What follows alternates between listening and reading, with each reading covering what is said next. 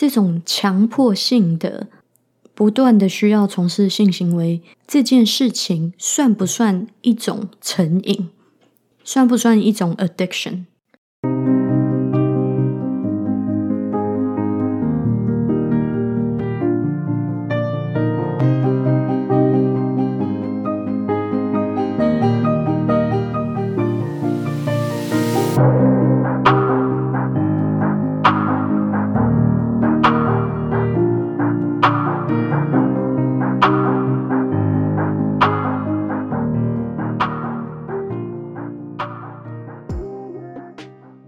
大家好，我是阿居，欢迎你收听今天的阿居的学医学新笔记。今天这一集的制作呢，其实不在我计划的范围内哦，应该算是临时起意，想说，诶，来讲这个主题好了。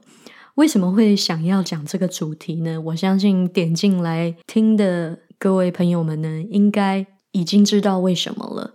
就在上一个礼拜呢，也就是没几天前，全球的华人呢都在关注这一对前夫妻档哦，王力宏以及李静蕾。他们两个呢，在整个华人圈都丢下了一枚震撼弹哦。其中的细节我在这里就不赘述了，你如果上网查，一定有很多懒人包啊，什么什么的。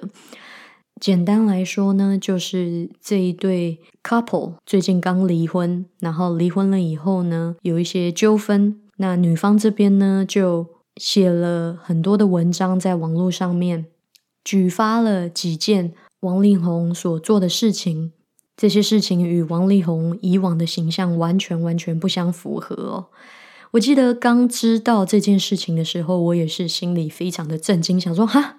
真的假的？怎么会这样？王力宏诶，呃，虽然我不是王力宏的粉丝，但我也跟大家大部分的人一样哦，有听过他的歌，有唱过他的歌，然后很欣赏他是一位音乐才子创作的好手。那事件发生后没多久，我刚知道的时候，我就马上传讯息给我一个朋友，因为我知道我这个朋友是王力宏的超级粉丝，我就说。你听说了吗？然后他就说：“哇，跟看八点档一样。”然后他就说：“他要把他在台湾房间里面王力宏的海报给拆下来了。”嗯，我相信这次的事件呢，让很多粉丝都很心碎。然后这名男偶像在荧幕前面的形象，可能跟现实中我们没有看到的那个部分有一些相差性哦。一开始很震惊于这件事情，以及哇，王力宏竟然会这么做，他竟然是一个这样子的人。到现在我已经觉得说，哦，也就是这样吧，已经接受了这件事情，然后也觉得，嗯，终于知道他的真实面貌是什么样子。好，不过我今天这一集不是要来讨论这个事件哦，今天这一集呢，我想要跟大家讲到的是，在李静蕾，也就是王力宏的前妻。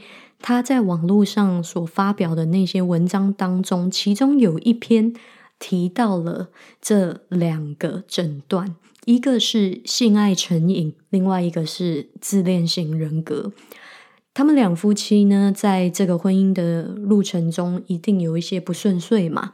那在这不顺遂的过程中，他们有寻求婚姻之商的帮助。那其中一篇李静蕾的声明呢，就有写到说。这个咨商师呢，认为王力宏是有性爱成瘾症的，或者是英文称 sex addiction。呃，另外一方面呢，就是呃自恋型人格 narcissist personality disorder。那今天呢，我想针对这两个题目呢，来专门做一个单元哦，来跟大家科普一下这两件事情到底是什么。其实我很少做科普的单元。大部分呃，关于医学知识的传递呢，都是在我在临床上面遇到了某些事情，或者是特别的病人的时候，我才会稍微提到一些医学上面的知识相关的讯息。但是今天呢，在我们的媒体上面发生了王力宏这件事情，就让我觉得说，哦，我可以做一集来专门讲这两个东西到底是什么。那王力宏到底有没有？这两个诊断呢？我是不知道啦，因为我也不知道他们看的婚姻智商师是呃有没有能力做这个诊断，完全不知道。但是呢，我觉得可以跟大家科普一下，它到底是什么。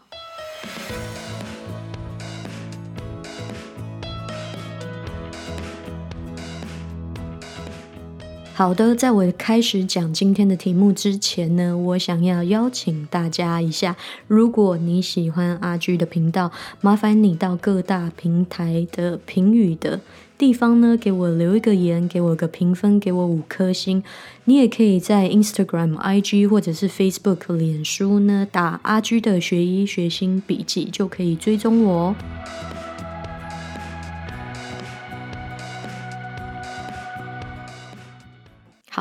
性爱成瘾或者是 sex addiction 呢，到底是什么呢？我特别去了解了一下，其实，在我们在做任何精神方面的诊断的时候，有两个参考资料呢，是像圣经一般的存在的。就是如果我们今天要做任何的精神诊断呢，都是去这两个参考资料。那在加拿大呢，其实我们最多、最多、最常用的是 DSM。什么是 DSM？DSM 呢，就是由美国医学精神科协会所发布的一本参考资料，英文是 The Diagnostic and Statistical Manual of Mental Disorders，中文呢是精神疾病诊断与统计手册。那现在已经出到 Five 了，也就是第五版，所以我们一般在临床上面都会说 DSM Five、DSM Five、DSM Five，它会统计出今天这一个精神疾病。我们要诊断这个精神疾病，这个病人需要达到哪一些 criteria，也就是哪一些要件哦。那在加拿大，我们基本上都是用 DSM-5，可能有的时候偶尔呢会用到另外一份的参考资料，叫做 ICD。ICD 呢，英文是这个英文很长哦，是 The International Statistical Classification of Diseases and Related Health Problems。呃，中文是国际疾病伤害及死因分类标准。那现在出到的是第十版哦，所以我们称 ICD Ten。那我刚刚有提到，在加拿大，我们大部分都是用 DSM Five 嘛，在做精神疾病的诊断。然后呢，因为要做这一集的关系呢，我就发现，原来性爱成瘾这件事情，sex addiction，在 DSM 五或者是在 ICD Ten 都是没有这个疾病的。所以你说，嗯，所以性爱成瘾不是一种病吗？嗯，我觉得我们就可以好好的来探讨一下这个问题。首先，性爱成瘾这四个字呢，就是说某一个人对于性这件事情，他是有瘾的症状的。什么是瘾？什么是 addiction？瘾呢？所谓的成瘾，就是一种重复性的强迫行为，即使。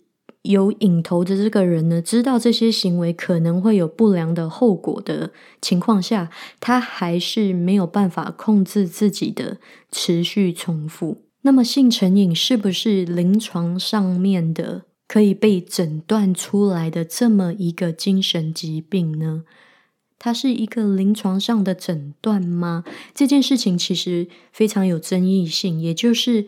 其中一个原因，为什么 DSM-5 跟 ICD-10 两本参考资料里面呢都没有性成瘾这样子的一个诊断，这样子的一个 diagnosis？在很多精神科专家、心理学家以及性爱学家之间呢，有非常多的这个 debate 哦，讨论讨论什么呢？他们在讨论这种强迫性的。不断的需要从事性行为这件事情，算不算一种成瘾？算不算一种 addiction？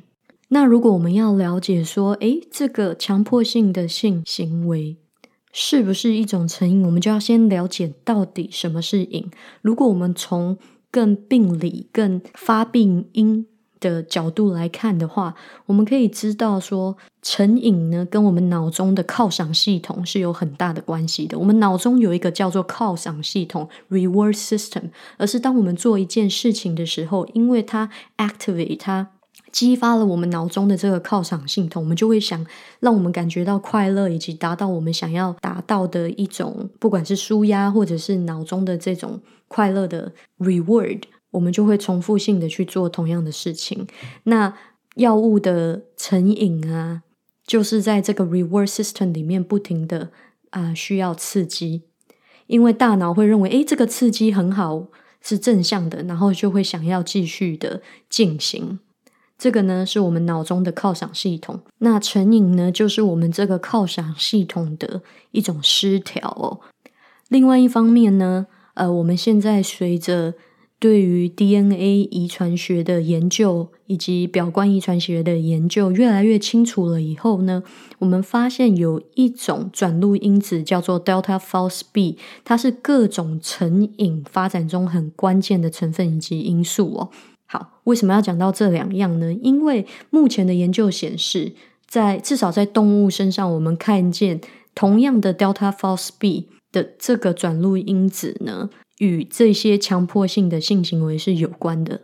所以它是跟我们一般在看到药物成瘾的这些研究当中，我们看到的是同一个很相似的发病因。我们在强迫性的性行为里面呢，也一样。看到了转录因子 delta false b 的相关联性。另外，同样的呢，在我们的犒赏系统里面的神经传导值呢是多巴胺 dopamine。同样的，在性行为上面，我们也曾经有看到人类哦，因为他可能在服用一些多巴胺相关的药物呢，而产生了强迫性的这样子的性行为的表现。所以，我们可以知道，在性行为里面。跟这些强迫性性行为里面，多巴胺也是一个很重要在犒赏机制里面的一项神经传导值，所以我们绝对可以在研究上面跟在发病因的研究上面看到一些 sex addiction 所谓的性爱成瘾，所谓的强迫性性行为呢，跟我们一般药物成瘾的背后的机制是有相似处的。那你就会问说，诶，那为什么为什么 DSM 跟 ICD 两个都没有把这个性成瘾成为一个正式的临床的诊断呢？就有人说啦，性行为是一个人类非常正常的行为。如果我们把成瘾这件事情把它放在正常的人类行为上面，可能会产生一些问题。那我们有没有可能是把一个正常的行为变成把它病理化了呢？如果我们把它病化了，那是不是有可能会造成伤害？我们去看一下 DSM 的历史哦，在一九八七年出版的 DSM Three，也就是第三版，现在是第五版嘛。在 DSM 第三版的时候呢，是有性爱成瘾这样子的一个诊断的。但是呢，在第四版的时候呢，他把它给删除了。有些人就觉得说，诶，这个性成瘾这件事情呢，应该重新进入 DSM 的这个系统里面。但是在第五版发行的时候，也就是最近的这一版 DSM Five，依然没有性成瘾这一件诊断哦，因为呢。这个美国精神科协会呢，他们主张就是说，性成瘾的诊断条件呢，没有足够的研究可以来支持。总体来说呢，就是现在研究的数据还不够。即便是要把它放入 DSM 里面，我们也不知道它所谓的诊断的要件是什么。那在最近版的 ICD Ten 呢？也没有性成瘾这一个诊断哦，只有性欲过剩这个 diagnosis 这个诊断。那第十一版哦，目前还没有被 approve，还没有正式的通过。但是这个第十一版的这个版本呢，有强迫性性行为症 （compulsive sexual behavior disorder），它所用的不是成瘾的这样子的一个。model 这样子的一个模型来为这样子的行为做一个分类，它呢是比较把它放在强迫症那一边的 OCD（Obsessive Compulsive Disorder），比较用的是那样子的一个模型来分类所谓的性成瘾。随着时间的变化、时代的演变，随着时空背景的不同，随着科学的进步，随着我们的研究。以及我们所拥有的数据越来越多，DSM 跟 ICD 都会跟上时代的脚步来做一些改变的。目前呢，ICD 是把它比较放在与强迫症相关的这样子的范畴里面。虽然这个第十一版还没有正式的呃被 approve 跟出版哦，不过应该会有这样子的一个诊断。那刚刚有提到 DSM 是没有 sex addiction 这样子的一个诊断的嘛？没有性成瘾的这样子的一个一个诊断。在 DSM 里面，唯一有的行为性的成瘾，一般我们想成瘾，我们都是想到比如说酒精成瘾啊、毒品成瘾啊这一类的。它 DSM 里面有一个行为成瘾，就是赌博成瘾 （gambling addiction），它是把它放在 addiction 类下面的，把它放在成瘾类。所以我在这里我就很好奇，为什么赌博可以放在 addiction 里面，可是性行为却不行呢？如果一个人跟赌博一样没办法控制自己的，不断的去从事某一种行为，不管是赌博还是从事性行为，为什么赌博可以是一种 addiction，可是性爱不可以呢？我就蛮好奇的。所以我的猜测啦，我猜测在未来，如果性成瘾要被放在 DSM 里面的话，它有可能会被放到。OCD 那边去，就是强迫性的性行为，而不是放在成瘾区。然后 gambling，也就是赌博，也有可能会被放到 OCD 那里去。我不知道，当然这背后可能还有很多数据是我没有看到的，或者是一些研究，或者是一些呃说法是我没有我没有查到的。但是这是我的猜测，所以你可以知道，就是这一些行为上的 dysfunction。这些行为上的失调，要去分类它是很困难的，它有很多的灰色地带。我觉得这个非常有趣哦。那因为这件事情呢，我又去查了一下，那 DSM Five 里面，在我们的 DSM 里面有没有跟性爱相关的病呢？有没有跟性行为相关的 diagnosis 精神疾病呢？答案是有的。但是，一样哦，只要是牵扯到性，或者是把性相关的诊断项目呢纳入 DSM，纳入这个精神科诊断的这本圣经里面呢，永远都会有争议性。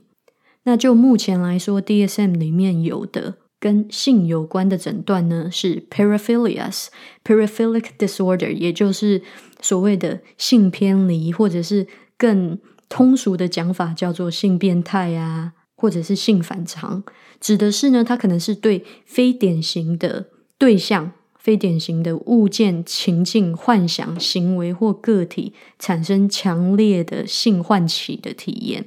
所以，比如说我们很常听到的恋童癖，也就是对于未性成熟的孩童呢，产生了性唤起的这样子的一个体验，就是其中一种 paraphilic disorder，一种性偏离的症状。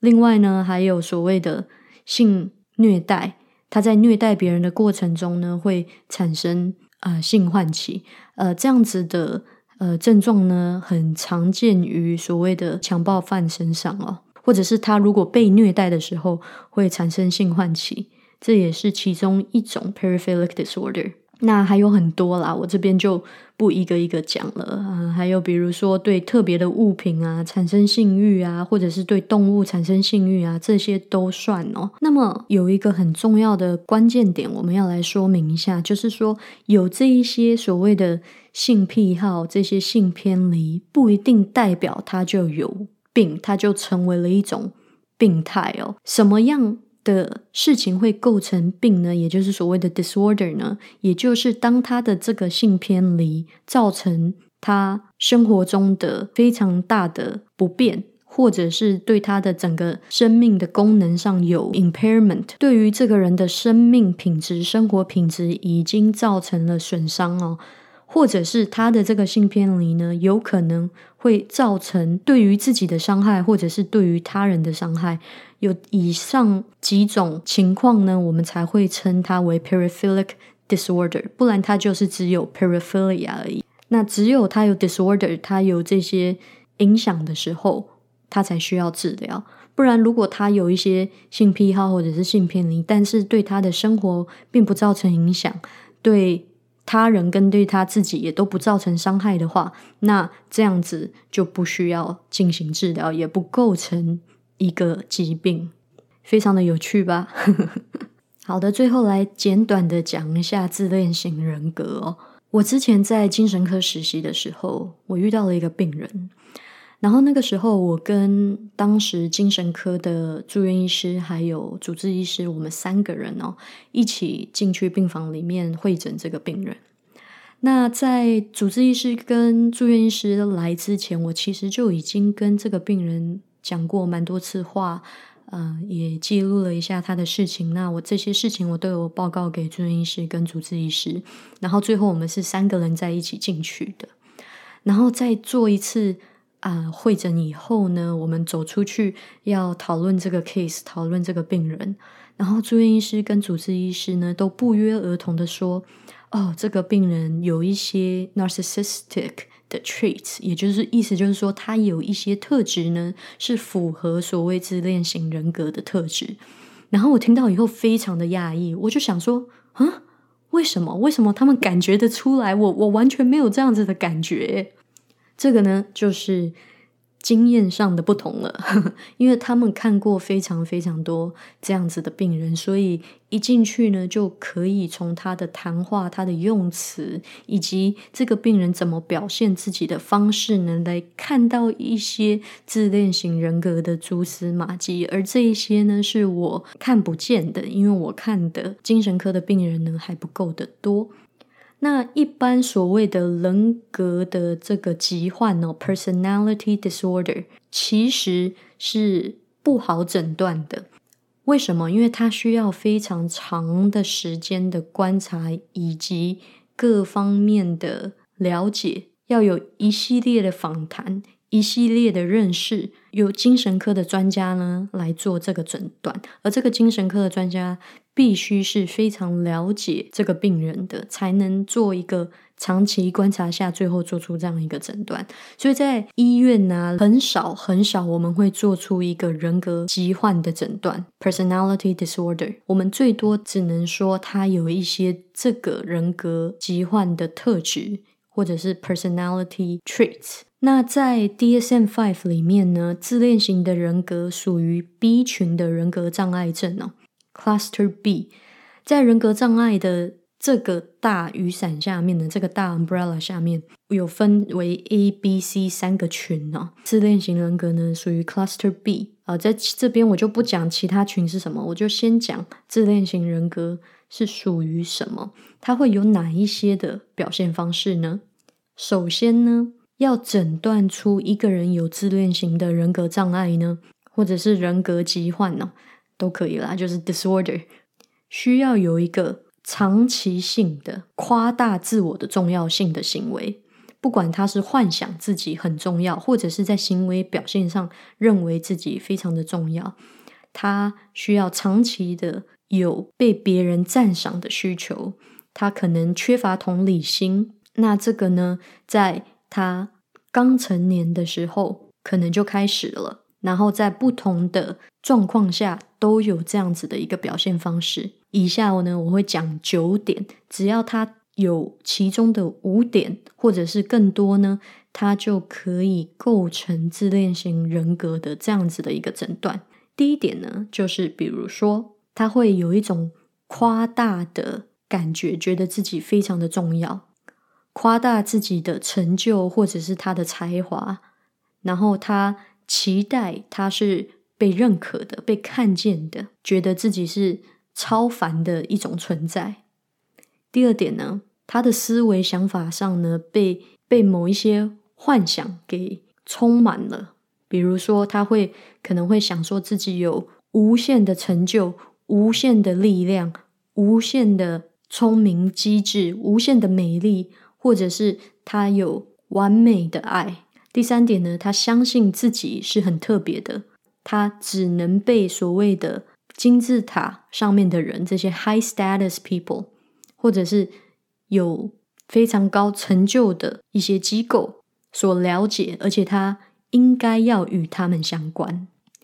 第四点呢，他需要过剩的非常多的别人的赞赏跟。认同。第五点呢，has a sense of entitlement。entitlement 是什么意思呢？entitlement 呢，也就是在这里的意思呢，是说他有一个不合理的期待，期待什么呢？期待别人对待他的方式是一定是要特别的，他需要有特别的待遇，他认为自己有那个资格，应该拥有特别的待遇，然后这些待遇呢，要符合他的期待。举个例子讲，可能会比较好讲。比如说，一个有自恋型人格的人，可能到了餐厅以后呢，会说：“哎，你知道我是谁吗？我是那个谁谁谁。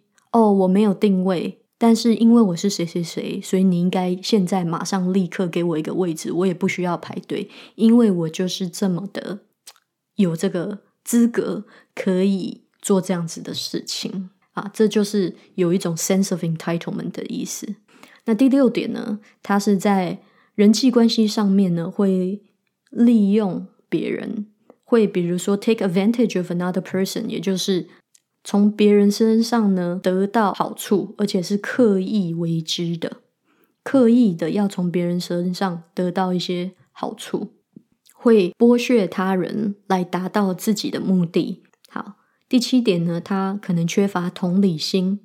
他可能不愿意去看到，或者是不愿意去指出别人的感受跟别人的需求。第八点呢，他常常呢会嫉妒别人，或者是相信别人在嫉妒他。最后一点呢，就是在他的行为跟态度上呢，都表现得非常的傲慢。好的，以上九点呢，如果他有五点达到，或者是更多。然后呢，在成年的早期就有这些症状，有很长期的这样子的模式，就可以构成自恋型人格。那自恋型人格的成因啊，我们还不是非常的清楚。但是一般来说呢，我们都可以从基因啊、先天、后天来来归纳这样子的人格障碍的成因哦。对于人格障碍的。研究呢指出，人格障碍的遗传呢高达百分之六十哦，所以这个基因上面的影响呢是非常有可能的。那自恋型人格的这个障碍呢，没有特别的多的研究，但是双胞胎的这些研究呢，有大概二十五 percent 到七十九 percent 的遗传性啊。那这个 range 非常的广，二十五到七十九，我觉得这个非常的广，几乎是好像没什么 conclusion。那我刚刚有提到说，要构成自恋型人格要五点或者是更多嘛？那九点里面要达到五点。那有一份研究呢说，他如果用比较宽松的这个 criteria 来定义自恋型人格的话，嗯，那这样子的遗传性呢就有达到四十五 percent。在同卵双胞胎的研究上面，那所谓的环境影响呢，在文献中面其实没有很明确的结论哦，但大部分呢都支持这个父母的教育方式呢，跟自恋型人格的产生呢是有相关联性的。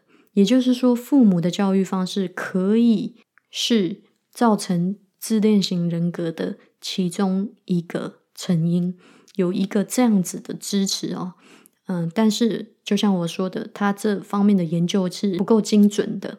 目前呢，我们只有一些呃 models，一些模式跟一些 hypothesis，也就是理论哦，还没有很确切的结论。不过童年的一些创伤以及被忽略呢，是有可能会造成人格性障碍的。在这边要特别的强调跟补充说明一下，并不是所有的孩子在他们童年的时候经历过创伤，就一定一定会有人格障碍，不一定。事实上，可能大多数有创伤的孩子，最后的成长都是 OK 的，他们并没有因为这个创伤而导致人格障碍。但是我们可以知道说。